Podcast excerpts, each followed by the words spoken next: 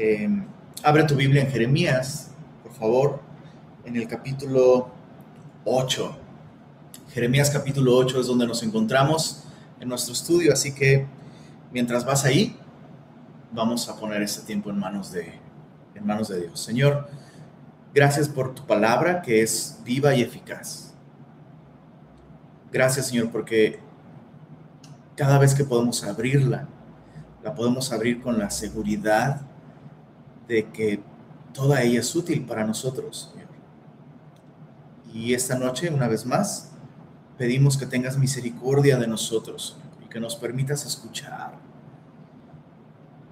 Abre nuestros oídos, Señor, abre nuestros ojos, abre nuestro corazón a tu influencia, a tu voz, a tu palabra, Señor. Renueva nuestro entendimiento por medio de tu palabra. Por favor, Señor, no permitas que nuestra mente se amolde a nuestro propio consejo o a las ideas que son populares el día de hoy.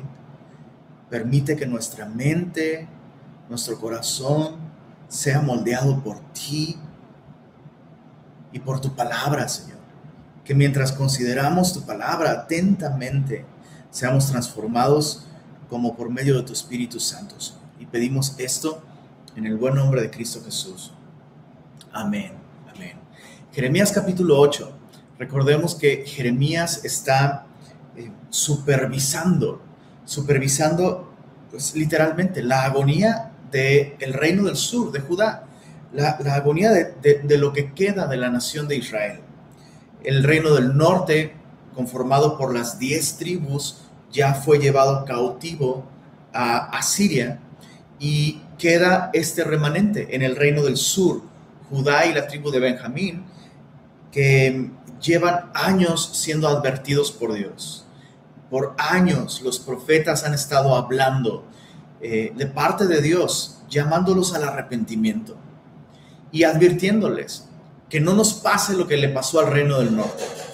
Si, si no nos arrepentimos, si no nos, si no nos, perdón, acaban de tocar a mi puerta literalmente. No sé si mi esposa, perdónenme Perdónenme. Bueno, consecuencias de estar en vivo. Entonces, lo que te decía es que Dios ha estado advirtiendo al reino del sur, si no se arrepienten, les espera el mismo destino que al reino del norte. Y por 40 años, Jeremías estuvo profetizando esto hasta que eventualmente sucedió.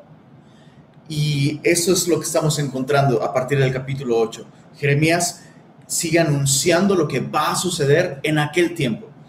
Capítulo 8 de Jeremías, verso 1 dice, en aquel tiempo, dice Jehová, sacarán los huesos de los reyes de Judá y los huesos de sus príncipes y los huesos de los sacerdotes y los huesos de los profetas y los huesos de los moradores de Jerusalén fuera de sus sepulcros y los esparcirán al sol y a la luna y a todo el ejército del cielo, a quienes amaron y a quienes sirvieron, en pos de quienes anduvieron y a quienes preguntaron y ante quienes se postraron.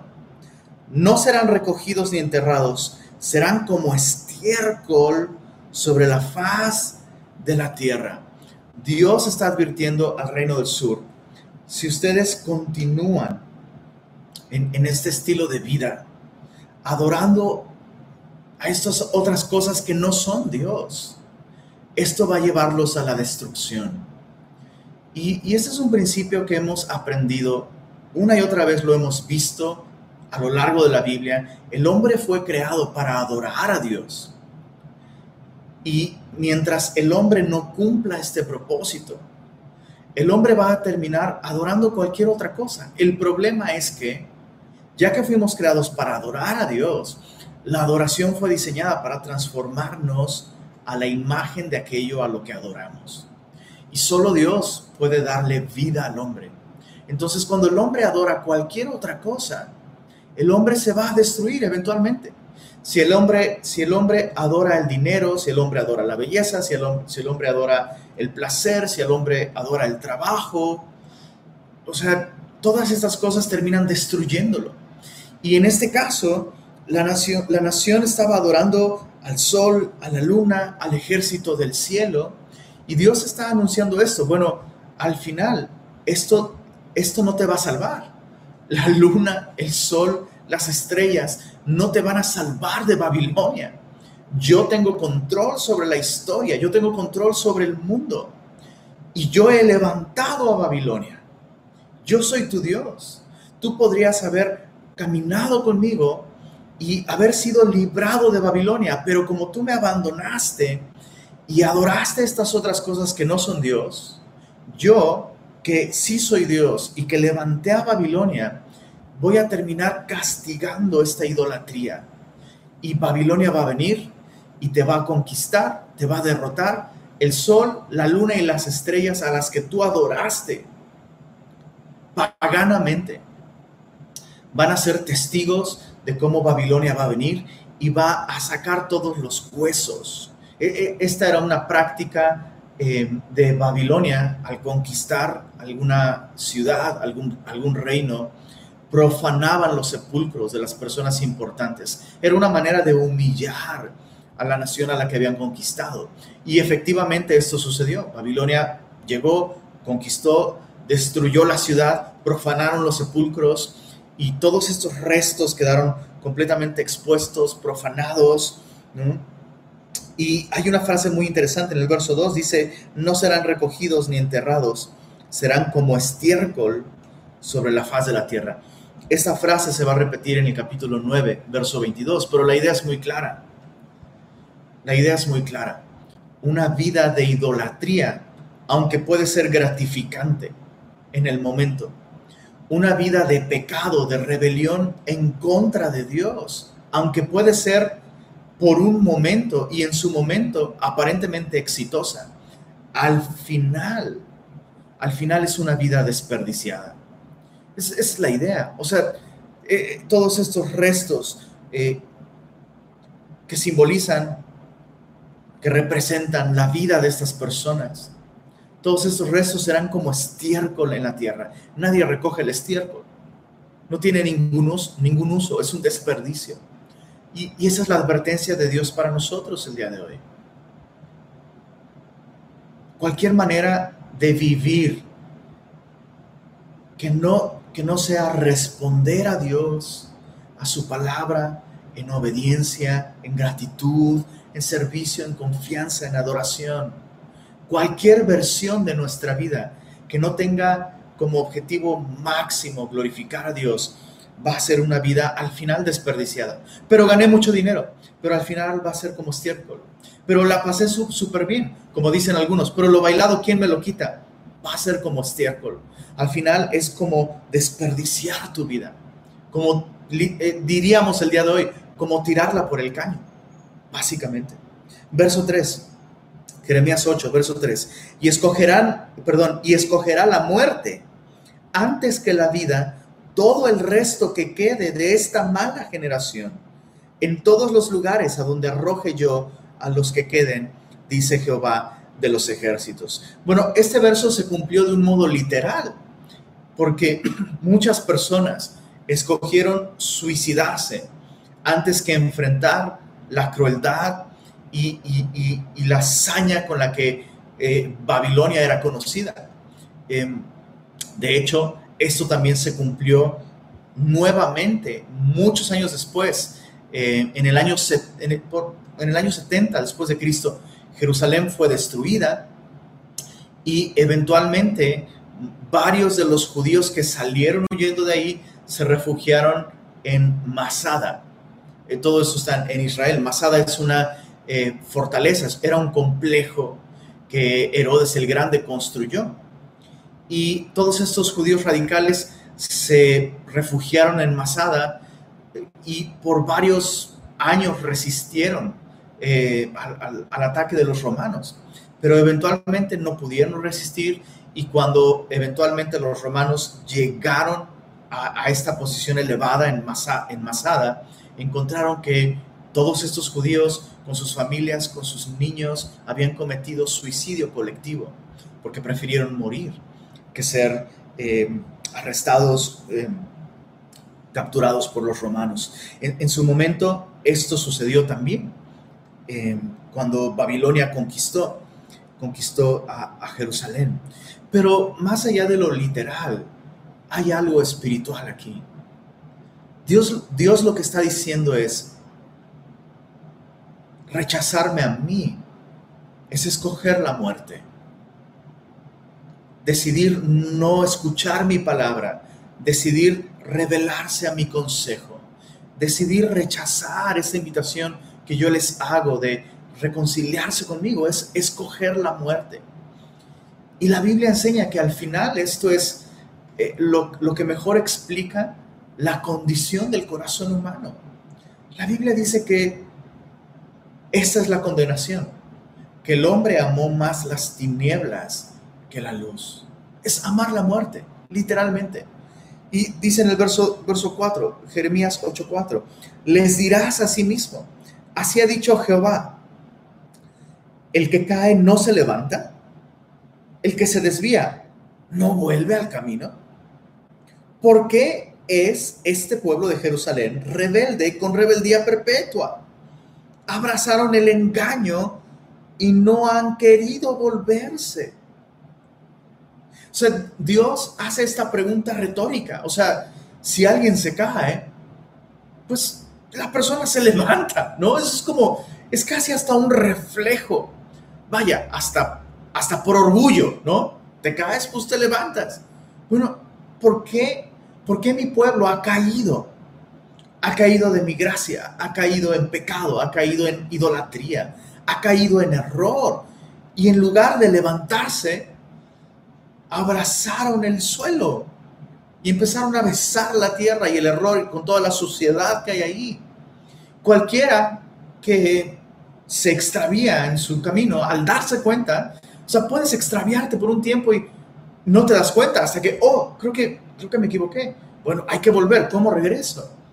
Pero Dios dice, ¿por qué este pueblo abrazaron el error? ¿Por qué insisten? ¿Por qué, por qué son rebeldes con rebeldía perpetua?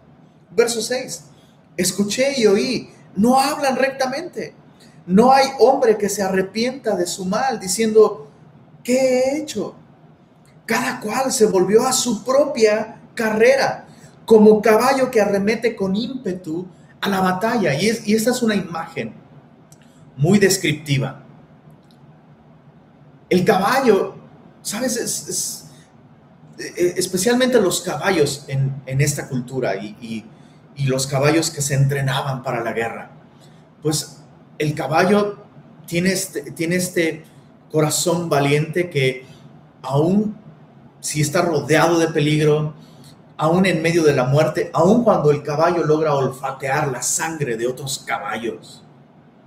El caballo, mientras el jinete sigue llevándolo hacia adelante, el caballo no va, no va a hacerse hacia atrás. Un caballo entrenado, un caballo de guerra va a ir siempre hacia adelante. Y lo que Dios está diciendo es, ellos están en una guerra contra mí. Saben que no pueden ganar. O sea, no hay una versión de la historia en la que puedes rebelarte en contra de lo verdadero, rebelarte en contra de Dios y que esto sea para tu bien. Y dice, lo que Dios está diciendo es todo ese valor que ellos tienen, en lugar de emplear ese valor para seguir la verdad y la justicia, en lugar de usar ese valor para ir en contra del pecado y a favor de una relación conmigo, están usando ese valor para atentar contra su propia vida. Y es, es muy triste, ¿no? que el hombre sea capaz. O sea, lo vemos, lo vemos el día de hoy por todos lados. Esta actitud de, es mi vida. Bueno, yo, si, si, voy a, si voy a acabar arruinado, va a ser mi decisión. Y Dios está viendo tristemente esa actitud de rebeldía que es característica del hombre caído, la está viendo en su propio pueblo.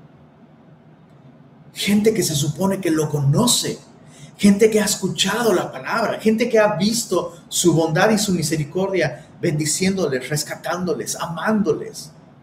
Y Dios dice, no entiendo, no entiendo. O sea, han demostrado ser tener ímpetu, pero en lugar de usar su ímpetu y su valor para caminar conmigo, para ir en contra de su pecado y para caminar en amistad conmigo, están usando ese ímpetu y esa voluntad y ese valor para rebelarse. Chécate el verso 7, Jeremías 8, 7. Aún la cigüeña en el cielo conoce su tiempo, y la tórtola, y la grulla, y la golondrina guardan el tiempo de su venida. Pero mi pueblo no conoce, mucho ojo, el juicio de Jehová. Cuando está hablando aquí Jeremías de no conocer el juicio de Jehová, no se refiere sencillamente, aunque sí lo incluye, no se refiere sencillamente al hecho de que Dios juzga el pecado, sino, sino se refiere a que no conocieron la mente del Señor. Nunca lograron conocer al Señor, su carácter, su juicio, es decir, cómo Dios piensa, cómo Dios ve las cosas. Y Dios dice, o sea, las aves, por Dios, las aves que tienen un cerebro así, conocen las estaciones y conocen eh, eh, los tiempos. Y conocen que hay momento de, ok, es tiempo de dejar este lugar y migrar y conocen la dirección. Con un cerebro así de chiquitito, cerebro de aves. Y dice, y dice el Señor, bueno, no son muy inteligentes estas aves, sin embargo, disciernen los tiempos y disciernen la dirección correcta. ¿Cómo es que mi pueblo, teniendo mi palabra, no logran discernir que su camino no es el camino correcto? Bueno, eso se debe a que nuestra relación con Dios no funciona solamente a base intelectual.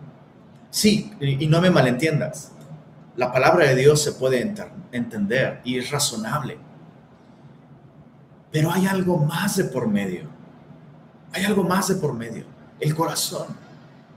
Y ese es justamente el problema de, la nación. Y es justamente lo que, lo que Jeremías lleva señalando por mucho tiempo. Y, justo aquí es donde, eh, chécate, verso, versos, verso 8, Jeremías 8, 8. ¿Cómo decís? Nosotros somos sabios y la ley de Jehová está con nosotros.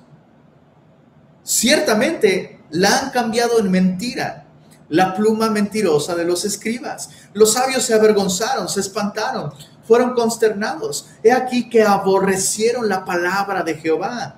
¿Y qué sabiduría tienen? Entonces el problema no es que no entiendan. El problema es que aborrecieron la palabra de Jehová. Es decir, la entendieron. Entendieron que lo que Dios decía sobre ellos era que ellos necesitaban arrepentirse. Entendieron la palabra de Jehová. Entendieron que el estilo de vida que ellos vivían no era un estilo de vida agradable a Dios. Entendieron que Dios no iba a bendecir esa manera de vivir de ellos y que Dios los estaba llamando a abandonar su egoísmo, su avaricia, su egocentrismo, su pecado, pero no les gustó lo que entendieron. Entonces, dijeron, bueno, lo que Dios quiso decir realmente no es esto, sino lo que Dios quiso decir es esta otra cosa. Entonces empezaron a manipular la palabra de Dios a su conveniencia. Y chicos, esto sigue sucediendo el día de hoy.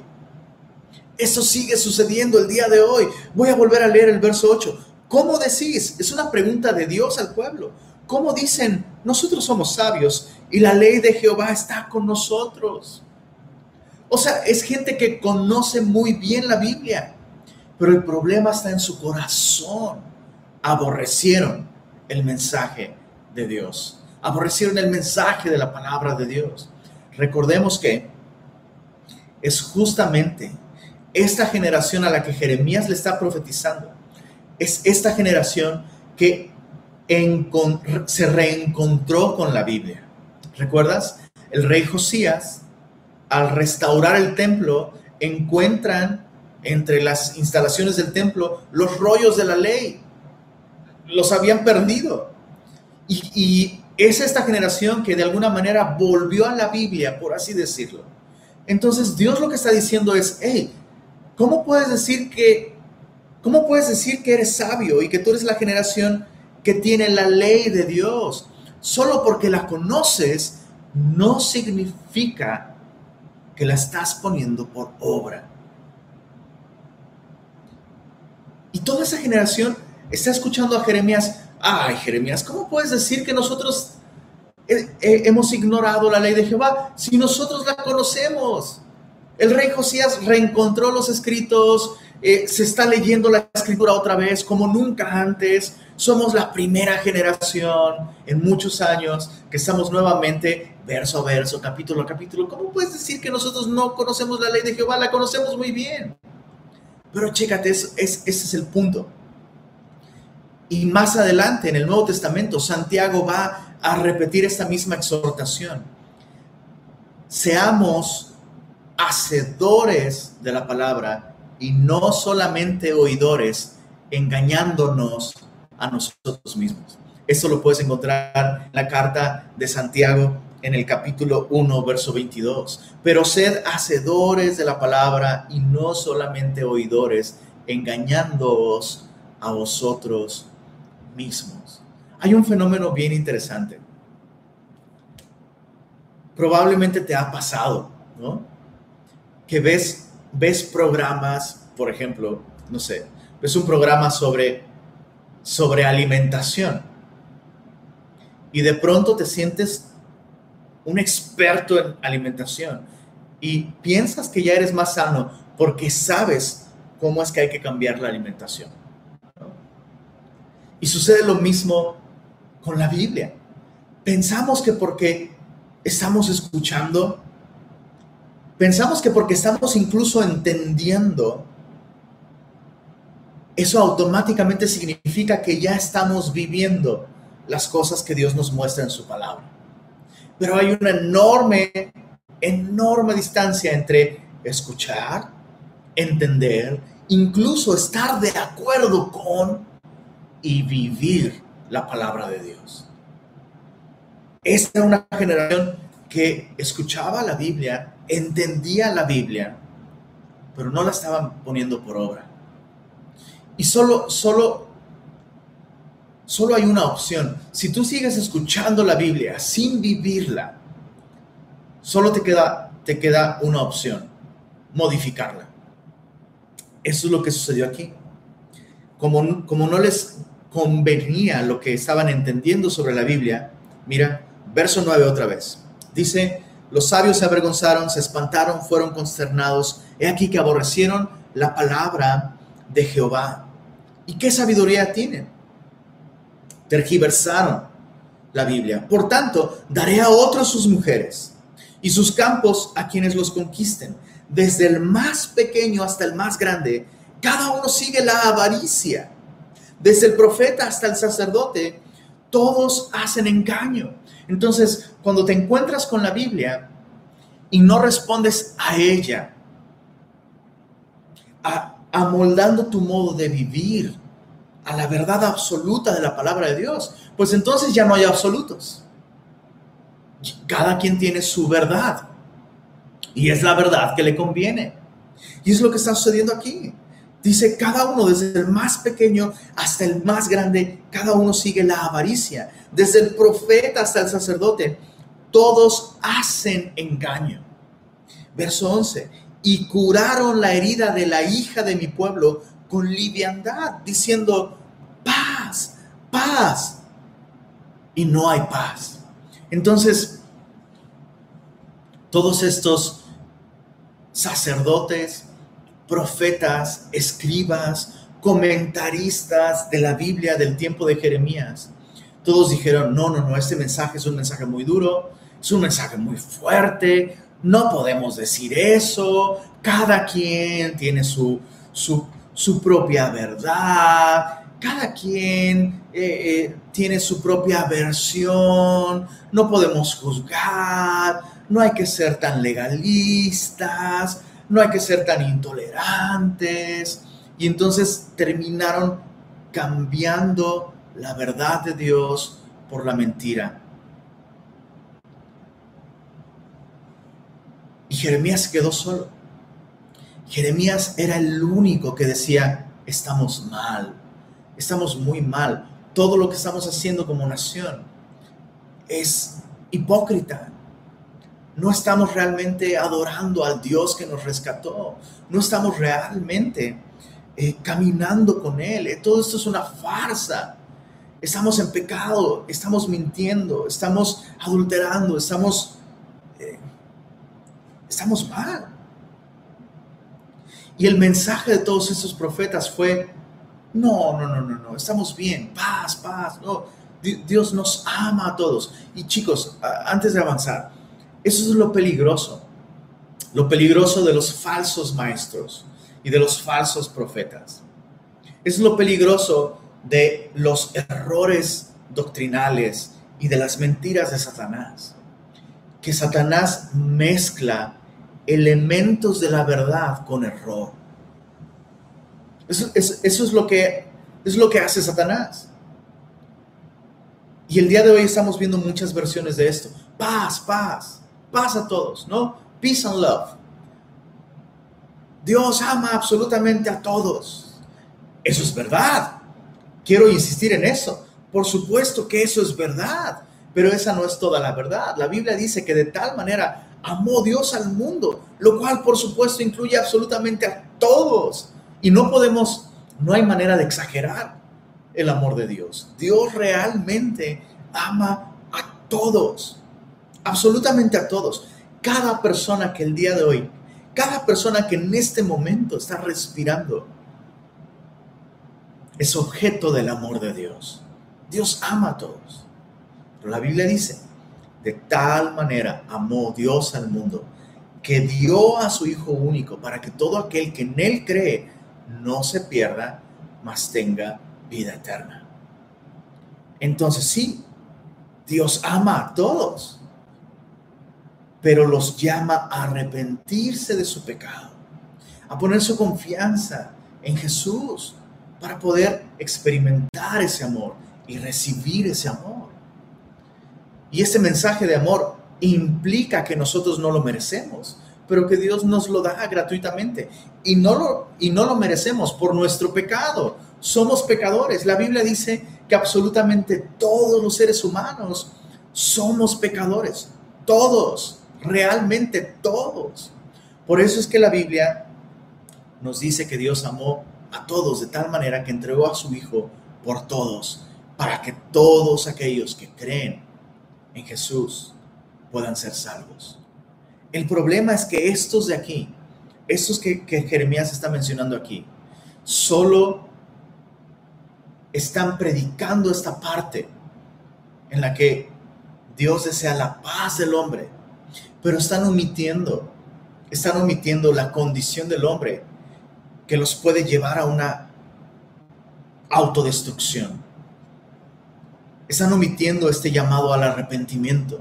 Están omitiendo eh, eh, esta declaración en la que se asegura que todos nosotros hemos pecado y necesitamos reconocerlo y necesitamos arrepentirnos. Y esto sigue sucediendo el día de hoy. Esto sigue sucediendo el día de hoy. Verso 12. Jeremías 8:12, ¿se han avergonzado de haber hecho abominación? Ciertamente no se han avergonzado en lo más mínimo, ni supieron avergonzarse. Caerán, por tanto, entre los que caigan. Cuando los castigue, caerán, dice Jehová. Y este es el terrible error. Recordemos que aquí específicamente Jeremías está hablando a su propio pueblo. Jeremías está hablando a su propio pueblo. Y, ¿sabes? es lógico y es comprensible que en el mundo no sea popular un mensaje en el que se enseña que el hombre es pecador y que el hombre, el mayor problema del hombre se encuentra en él mismo. Se, eh, se entiende perfecto que en el mundo ese mensaje no sea popular. Pero es algo alarmante cuando en el pueblo de Dios este mensaje deja de ser el mensaje bíblico. Y cuando en la iglesia cuando los cristianos nos ofendemos por un mensaje bíblico que sostiene que somos pecadores, cuando nos ofendemos por un mensaje bíblico que, que, sostiene que hay algo que tú y yo debemos cambiar, que tú y yo estamos mal, que tú y yo seguimos necesitados del perdón y de la gracia de Dios, que tú y yo necesitamos aún, que no somos perfectos, aún cuando somos salvos, seguimos luchando con el pecado y que necesitamos unos a otros exhortarnos, amonestarnos y despertar, eh, eh, despertar con sana doctrina nuestro entendimiento. Cuando en la iglesia eh, el cristiano se ofende por ese mensaje, esto ya nos habla de una corrupción al más profundo nivel. Eso es lo que estaba sucediendo aquí. Repito, no es de sorprenderse que en el mundo este mensaje no sea popular, pero es alarmante cuando el pueblo de Dios dice, no, ese mensaje no me gusta, cámbialo por favor, cámbialo. Hablemos de tolerancia, hablemos de gracia, no hablemos de pecado, no, ¿por qué ser tan confrontativos? ¿Por qué no mostrar más benignidad? No hay que juzgar. Y escucha esto, este no es un mensaje del hombre, este es un mensaje de Dios. Nuestro más grave problema sigue siendo nuestra rebelión y nuestro pecado. Entonces dice en el, capítulo 8, en el verso 13, como ellos no escucharon este mensaje, verso 13, los cortaré del todo, dice Jehová, no quedarán uvas en la vid, ni higos en la higuera, y se caerá la hoja.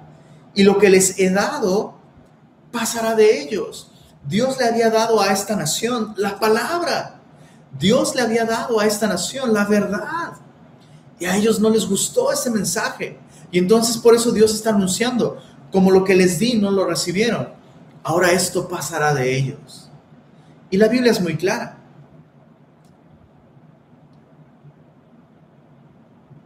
La nación de Israel no, no cumplió con este llamado de ser luz a las naciones. Y por eso Cristo, Cristo vino y dijo, yo soy la luz del mundo. Lo que la nación de Israel no pudo lograr, lo hizo Jesucristo. Pero ahora Jesús compartió ese título suyo, la luz del mundo, con nosotros la iglesia. Ustedes son la luz del mundo. Por eso es tan importante que nosotros como iglesia mantengamos la pureza de la palabra de Dios como parte de nuestra comunión, la enseñanza bíblica, la enseñanza bíblica sana, de pasta a pasta, sin saltarnos nada. Qué importante es mantener la palabra de Dios en el centro y como lo esencial. Dios nos ha dado a nosotros ahora este privilegio de predicar la verdad, pero muy importante, mucho más importante, de vivir la, palabra de Dios, de ponerla por obra. Bueno, verso 14, eh, Jeremías 8, verso 14, mira la reacción de la gente al escuchar este mensaje de Jeremías. ¿Por qué nos estamos sentados, reunidos y entremos en las ciudades fortificadas y perezcamos allí? Porque Jehová, nuestro Dios, nos ha destinado a perecer y nos ha dado a beber aguas de hiel, porque pecamos contra Jehová. Esperamos paz y no hubo bien, día de, curación y he aquí turbación. Esos dos versículos son medio difíciles de entender, pero la actitud con la que la nación respondió al mensaje de Jeremías no es una actitud de sumisión, no es una actitud de arrepentimiento, es una actitud de dureza. En lugar de decir, Señor, perdónanos. Tienes razón, Señor. Desde, desde temprano y sin cesar nos has llamado a arrepentirnos, nos has llamado a volver a ti. Tienes razón, Señor. Todo esto que hemos hecho al restaurar el templo, volver a ofrecer sacrificios, todo eso ha sido externo, ha sido hipócrita. En el corazón hemos seguido buscando nuestra, nuestra propia gloria y no la tuya. nuestros planes y no los tuyos, nuestra voluntad y no la tuya. Perdónanos, Señor. Esa no es la actitud. La actitud es una actitud de, bueno, pues Dios ha dicho que va a destruirnos, pues, pues vamos a entrar a la ciudad, nuestra ciudad fortificada, y vamos a, y pues sí, vamos a aparecer ahí.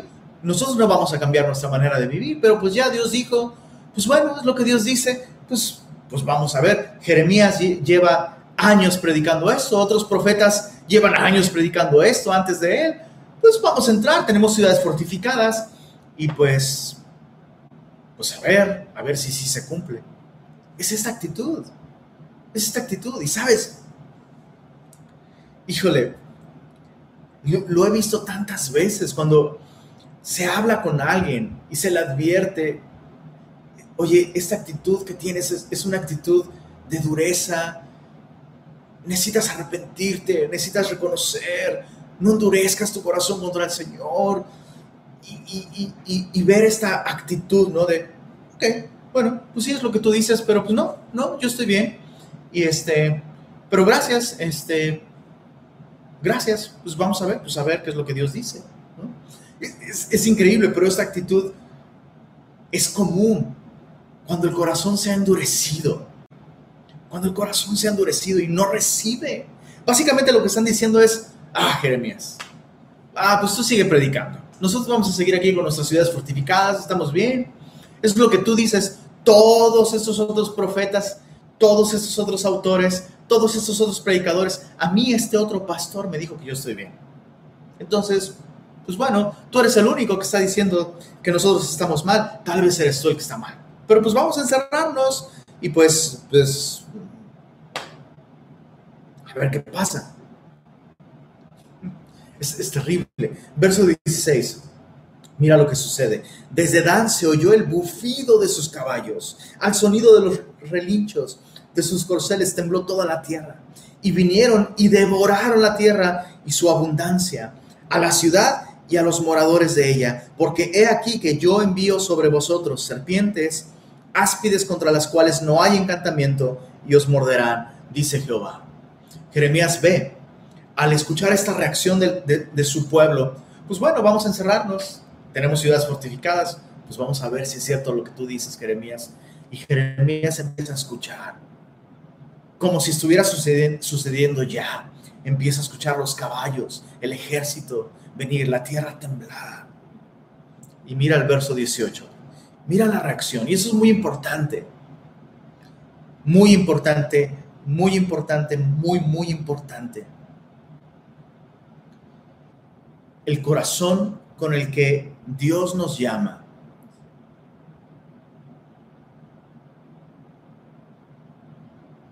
A exhortarnos unos a otros, a amonestarnos unos a otros.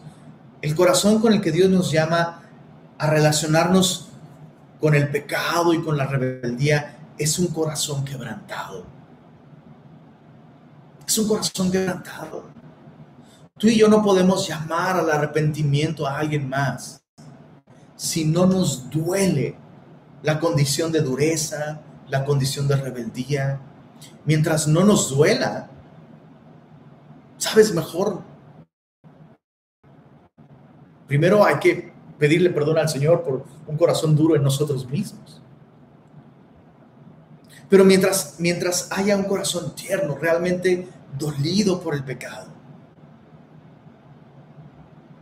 somos buenos candidatos entonces para poder llamar al arrepentimiento a un mundo que le ha vuelto la espalda al Señor. Y ese es el corazón con el que Jeremías está llamando a su propio pueblo al arrepentimiento. Mira, verso 18, Jeremías 8, 18. A causa de mi fuerte dolor, mi corazón desfallece en mí. He aquí, voz del clamor de la tierra de mi pueblo, que viene de tierra lejana ¿No está Jehová, Jehová en Sión? ¿No está en ella su rey?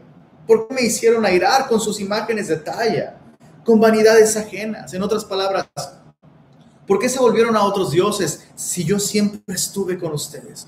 Pasó la ciega, terminó el verano y no hemos sido salvos. Quebrantado estoy, dice Jeremías, por el quebrantamiento de la hija de mi pueblo entenebrecido estoy, espanto me ha arrebatado. ¿Qué es lo que debería llenar nuestro corazón cuando vemos que otras personas dentro de nuestro compañerismo se endurecen, se rebelan, se apartan del Señor, rechazan la exhortación? ¿Qué es lo que debería llenar nuestro corazón? Espanto. Espanto. Y es lo que la Biblia nos, nos llama a hacer una y otra vez. Sí, a exhortar a otros, considerándonos a nosotros mismos, no sea que nosotros mismos seamos tentados. En otras palabras, cuando yo exhorto a otra persona, cuando yo exhorto a un hermano en Cristo, debo hacerlo con temor y temblor, sabiendo que, sabiendo que yo soy capaz de caer en esa misma actitud, en ese mismo error, en ese mismo engaño.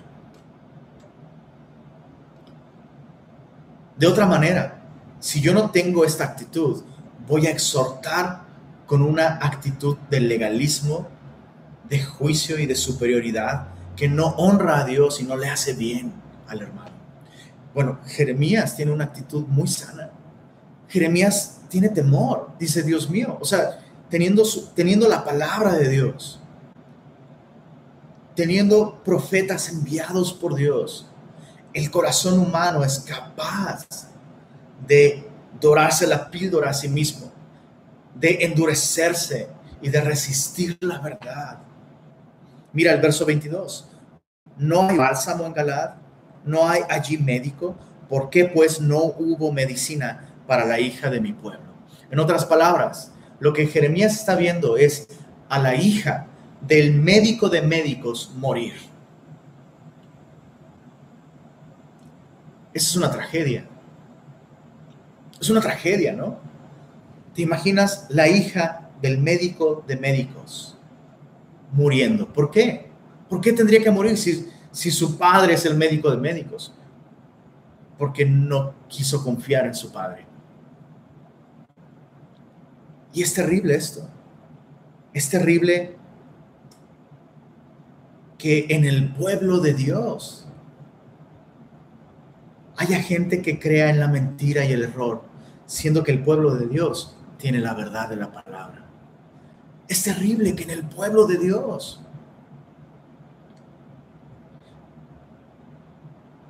se permita que haya, ¿sabes? Estos, estos, eh, estos mensajes de engaño y de liviandad. No, no, no, no, no. No necesitas arrepentirte. No, no, eso es juzgar, eso es legalismo.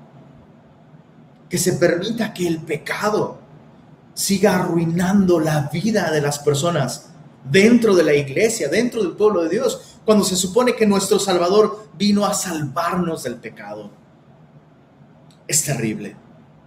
Capítulo 9, verso 1. Con ese mismo corazón, Jeremías dice, oh, si mi cabeza se hiciese aguas y mis ojos fuentes de lágrimas para que llore día y noche por los muertos de la hija de mi pueblo o sea, Jeremías, ¿te ha, pasado alguna vez?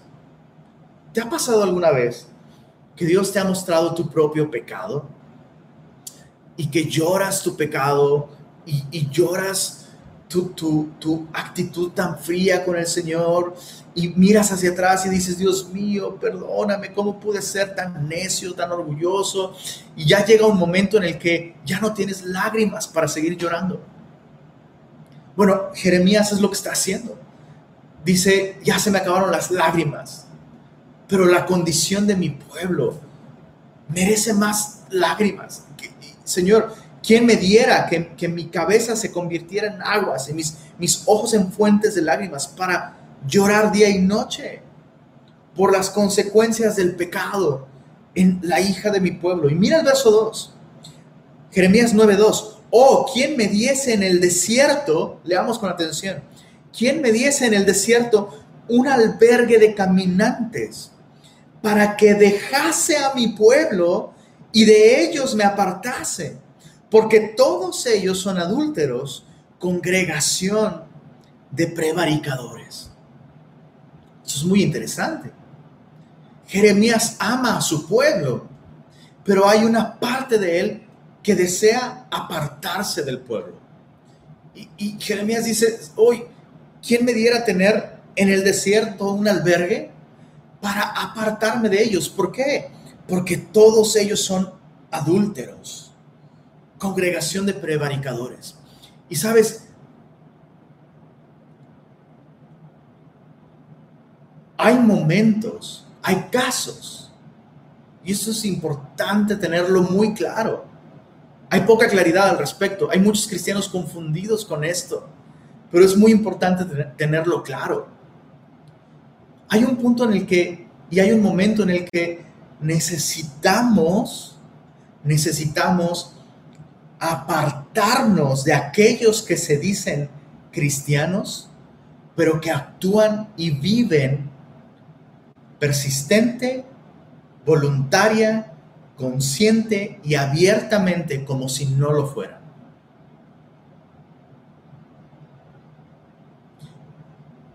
déjame leerte Primera de Corintios, capítulo 5, para dejar más claro este punto. Primera de Corintios, capítulo 5. No vayas para allá, yo te lo voy a leer. Solo apúntalo ahí en tu Biblia, justo ahí en Jeremías 9.2. A un ladito apunta Primera de Corintios 5, 11. Es más, déjame leerte desde el verso 9. Primera de Corintios 5, 9. Dice así, os he escrito por carta que no os juntéis con los fornicarios. No absolutamente con los fornicarios de este mundo, o con los avaros de este mundo, o con los ladrones de este mundo, o con los idólatras de este mundo, pues en tal caso os sería necesario salir del mundo. Más bien os escribí que no os juntéis con ninguno que llamándose hermano, llamándose semilloso, llamándose cristiano, fuere fornicario, avaro, idólatra, maldiciente, borracho o ladrón.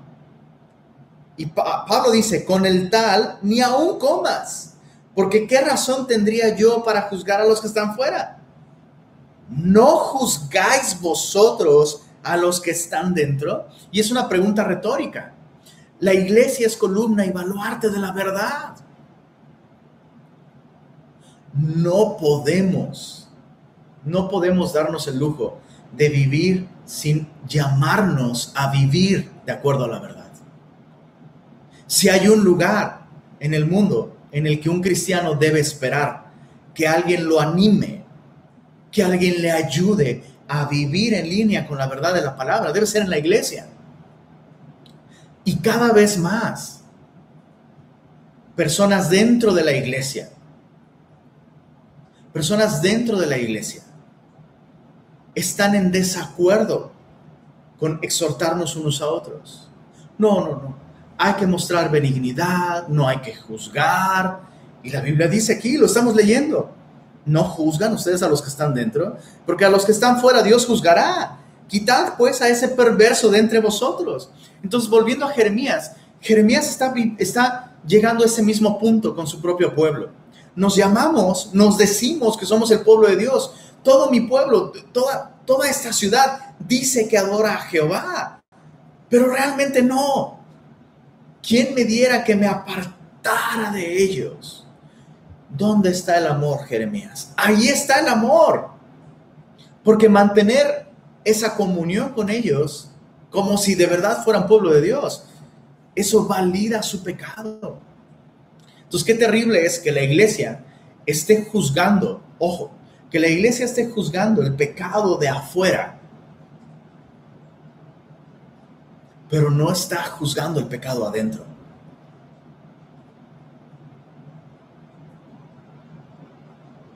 Ese es un terrible error. Y eso es justamente lo que sucedió con la nación de Israel. La nación de Israel decía, nosotros estamos bien, todos los demás están súper mal y nuestro Dios nos va a bendecir, somos los escogidos de Dios, pero están viviendo súper mal, están viviendo de un modo en el que a Dios no le agrada y Dios no se va a quedar callado con eso.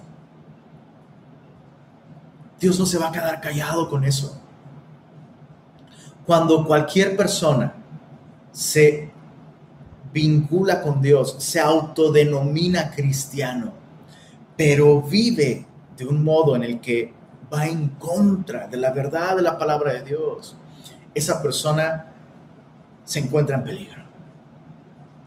Si es un hijo de Dios, esa persona está a punto de recibir en cualquier momento disciplina. Y si esa persona no es un hijo de Dios, en cualquier momento el juicio de Dios puede caer sobre esa persona. Entonces Jeremías está diciendo, ¿quién me diera apartarme? Porque ya me quedó claro algo. Esta nación que dice que es el pueblo de Dios está bajo la mira de Dios porque no están viviendo, no están viviendo como su pueblo. Jeremías no quiere estar ahí para ver la destrucción. Jeremías no quiere estar ahí para ver eso. Mira el verso 3 en adelante. Y mucho ojo.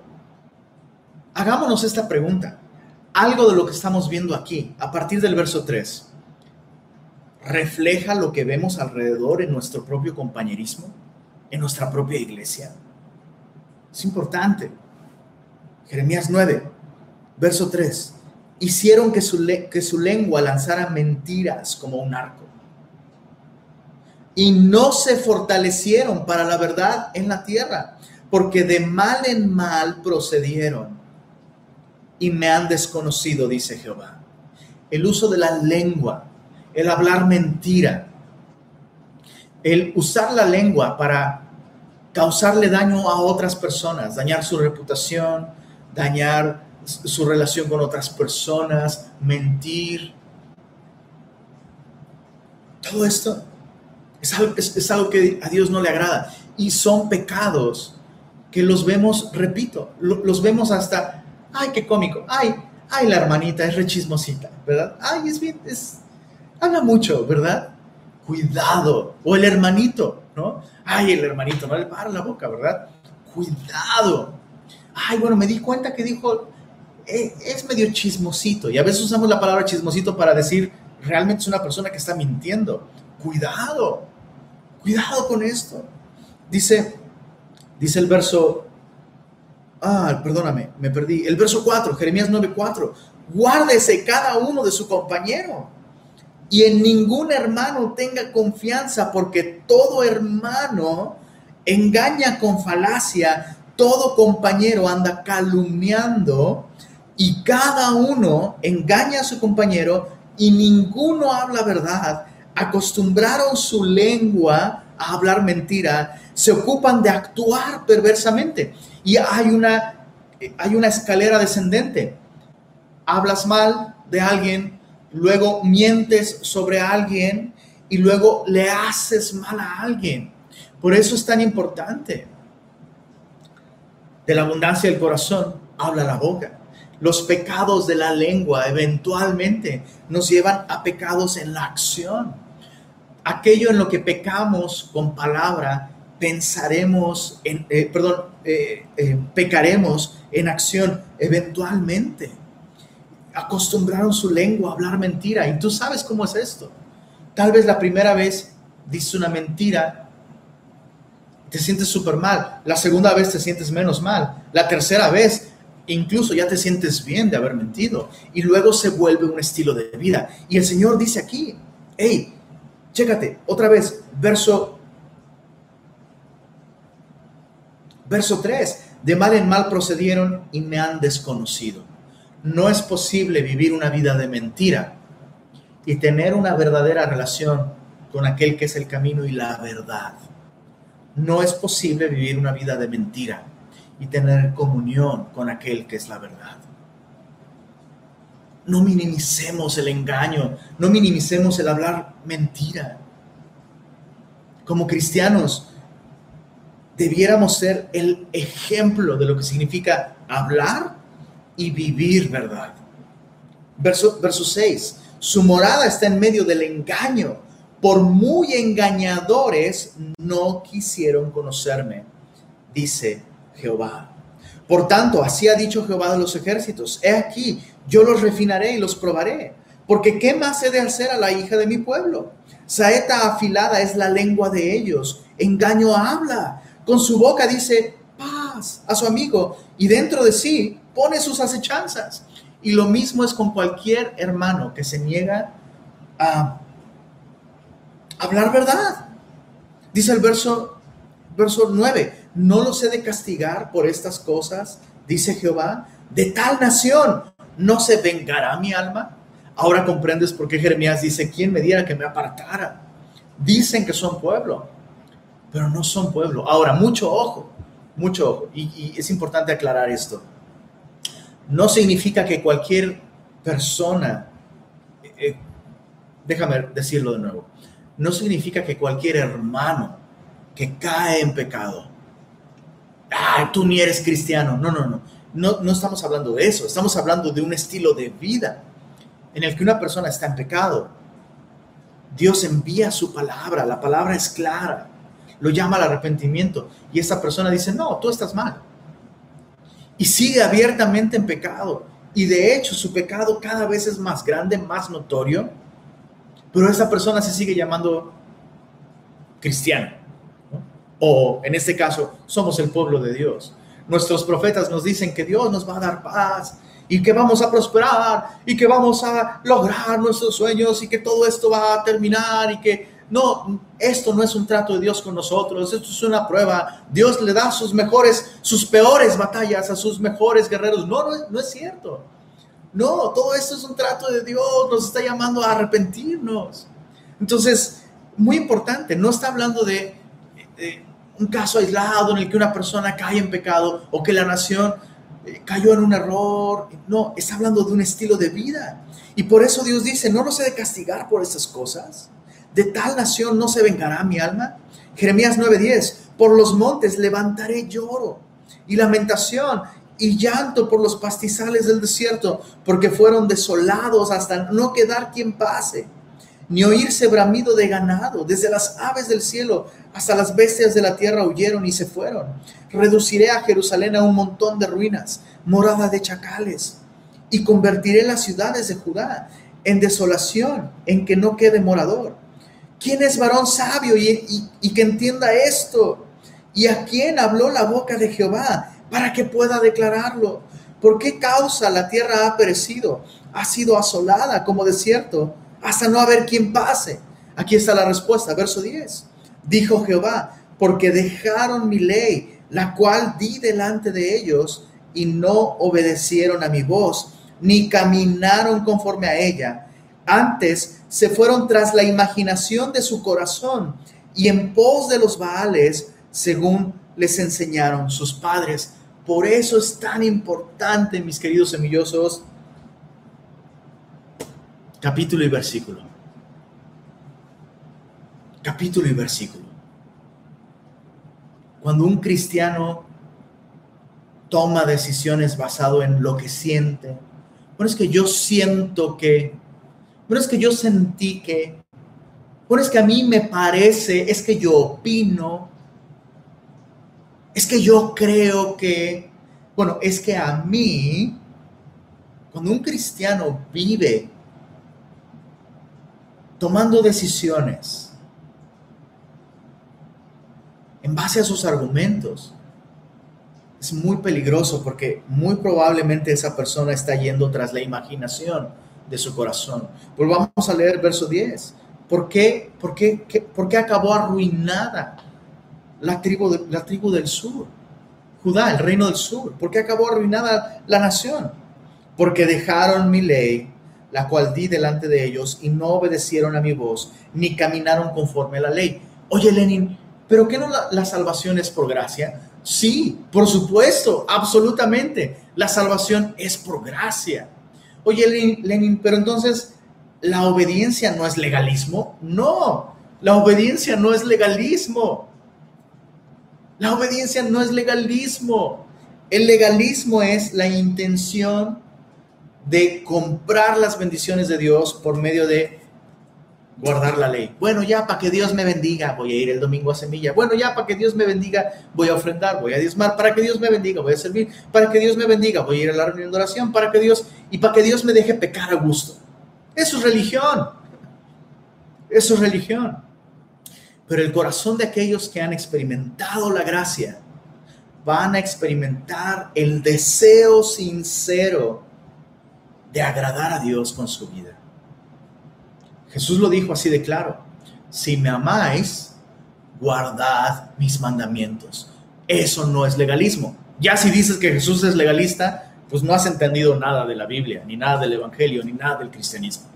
Así de simple. Jesús dijo, si me amáis, guardad mis mandamientos. La obediencia en aquel que ha sido salvo por gracia. La obediencia es una expresión de su amor al Señor. Es una manera de expresar, porque Él nos amó primero. Queremos obedecerle, queremos vivir de acuerdo a su palabra. No es legalismo, es adoración, es gratitud y sabes qué? Es sabiduría. Sabiduría. ¿Cómo voy a poder vivir una vida de bendición fuera de su palabra? Es imposible. Es imposible. Bueno, verso 15 hasta el verso 19 sigue siendo una profecía del juicio que viene. Y a partir del verso 20, escucha esto. A partir del verso 20, Jeremías 9:20. Oíd pues, oh mujeres, palabra de Jehová, y vuestro oído reciba la palabra de su boca.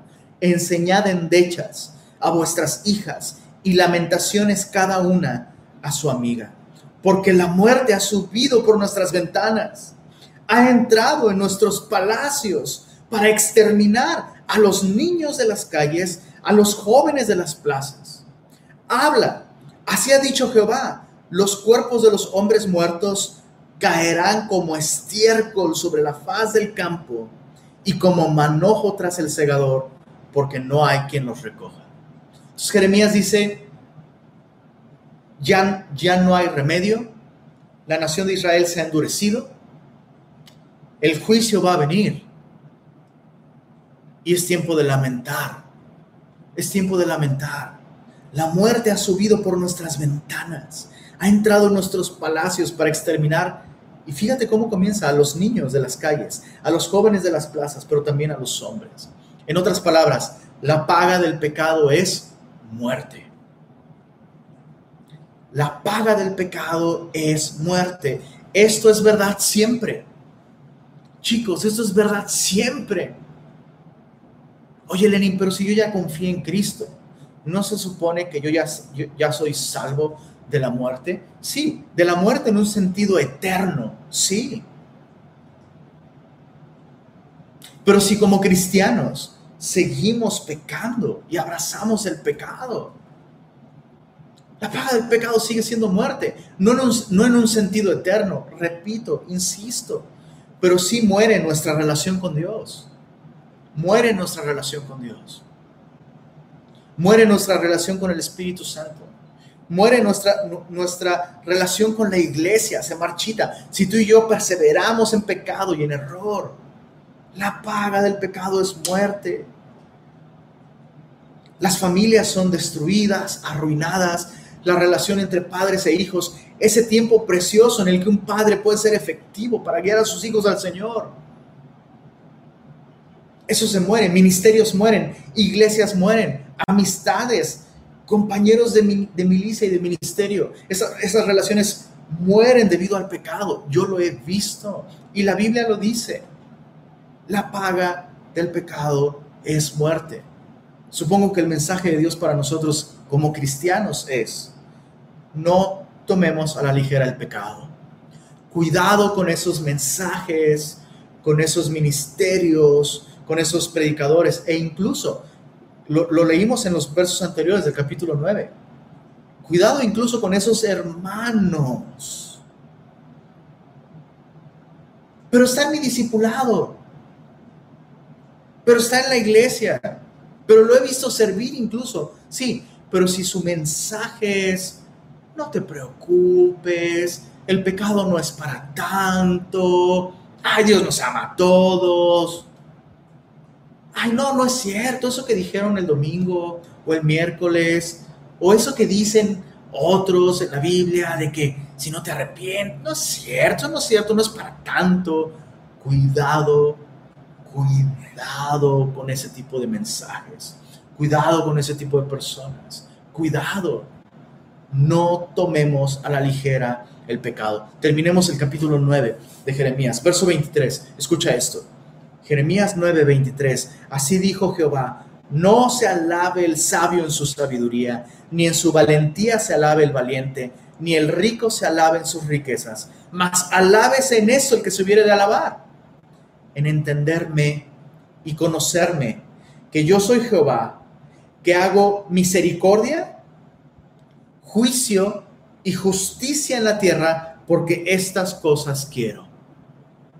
Hay muchas personas que a mí me han censurado, a mí, a mí, a mí, Lenin, me han censurado. Es que ¿dónde está la misericordia? Es que deberías demostrar misericordia. Dios quiere misericordia, Dios es un Dios de misericordia. Pero siempre mutilan estos siguientes atributos. Escucha esto. Voy a volver a leer. Verso 24. Alabes en esto el que se hubiere de alabar, en, en entenderme y conocerme, que soy Jehová, que hago misericordia, juicio y justicia en la tierra, porque estas cosas quiero, dice Jehová.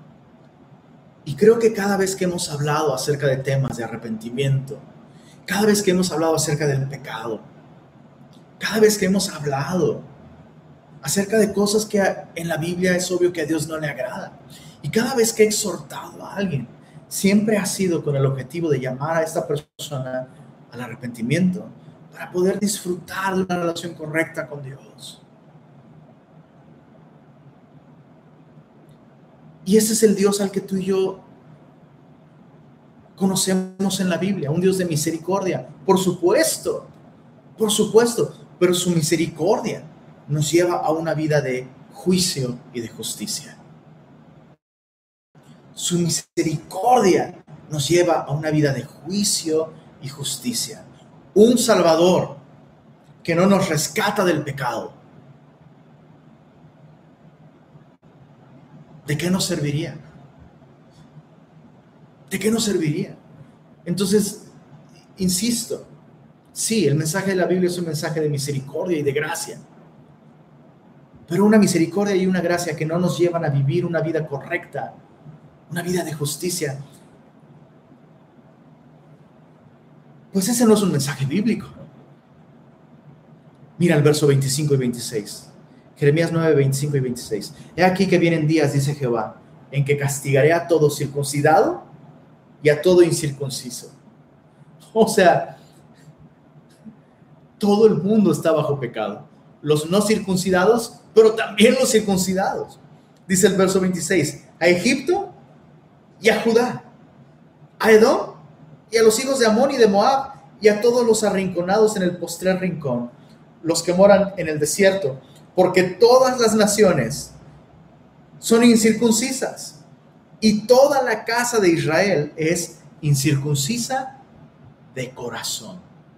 En otras palabras, el problema de la nación de Israel es que su relación con Dios estaba completamente enfocada en lo externo. Nunca hubo un cambio en, el interior, en el corazón. Ahí es donde está nuestro problema. Ahí es donde está la rebeldía. Ahí es donde está el orgullo. Chicos, ese es el peligro. Es posible ser súper semillosos sin que el corazón sea afectado. Es posible tomar todos los discipulados, aprendernos los versículos, aprender el slang cristiano, incluso hablar bonito, todo eso es posible.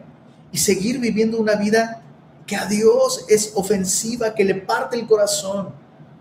Seguir viviendo una vida en la que en nuestro corazón nuestros valores, nuestros propósitos están en constante rebelión con el carácter de Dios. Es posible, es posible. Dios busca nuestro corazón.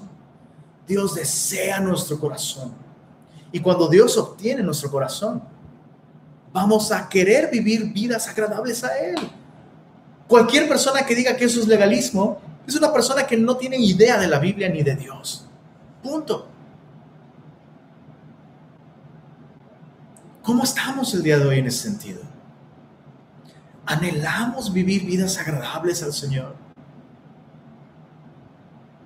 Vidas agradables a Él desde el fondo, desde nuestras motivaciones, no nada más afuera, con nuestras acciones o nuestras actividades, sino con nuestras actitudes también en el corazón.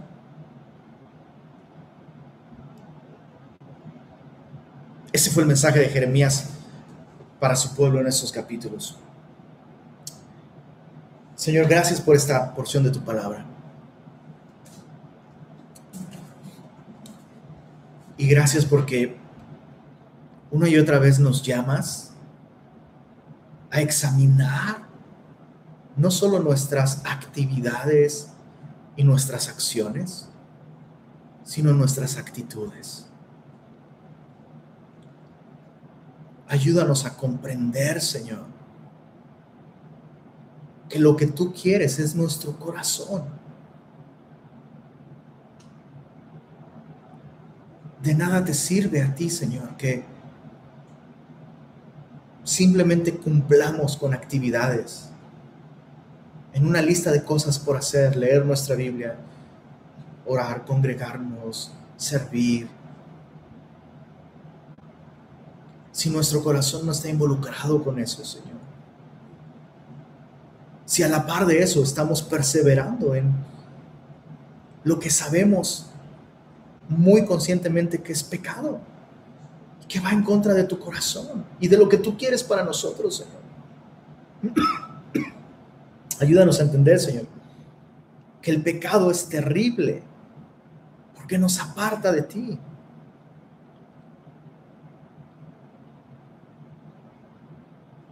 No queremos desperdiciar nuestra vida, Señor, con religiosidad, con hipocresía. No permita, Señor, que sigamos la imaginación de nuestro corazón y, el mensaje adulterado de aquellos que simplemente anuncian livianamente paz y paz y paz, cuando tal vez no hay paz, Señor. Cuando tal vez estamos en problemas, cuando tal vez necesitamos cambiar cosas en nuestra vida porque estamos en rebelión ante ti, Señor. Te ruego que nos ayudes a, responder de manera personal a cada uno, Señor, lo que tú nos has hablado el día de hoy. Y pedimos esto en tu nombre, Señor.